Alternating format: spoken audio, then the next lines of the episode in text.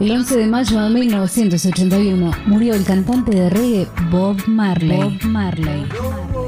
Nació el 6 de febrero de 1945 en Nine Mail, una pequeña localidad al norte de Jamaica, en el seno de una familia pobre y en una casa en la que no había agua ni electricidad. De joven solía escuchar la música de Ray Charles y Curtis Mayfield y grupos como The Drivester que sonaban en las emisiones de radio del sur de Estados Unidos. En su primer grupo, Wailing Wailers, Marley estuvo acompañado por Bunny Wailer, Peter Tosh, Jr. Baithwaite, con quienes grabó su primer sencillo, Simmer Down, en el 63. Tres años después comenzó su acercamiento al movimiento Rastafari, impulsado por la visita a Kingston del emperador etíope Haile Selassie. La influencia comenzó a reflejarse en las canciones del grupo que pasó a denominarse simplemente como The Wailers.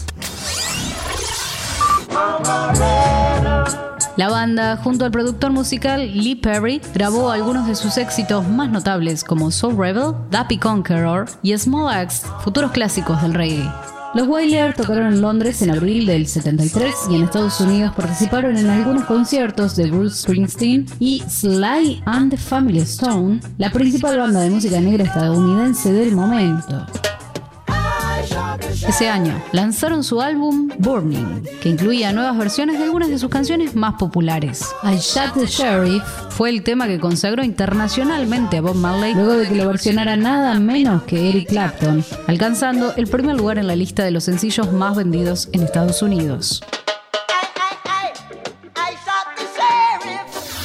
En el 74, Marley lanzó Natty Dread, un álbum que incluía canciones como Talking Blues, No Woman No Cry y Revolution.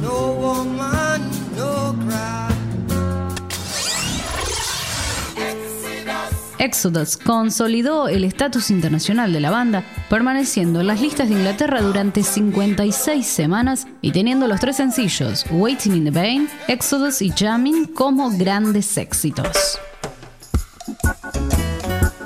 En 1978, Marley consiguió un nuevo éxito con Kaya, que alcanzó el cuarto lugar en Inglaterra, donde se destacan los temas Satisfy My Soul y también Is This Love?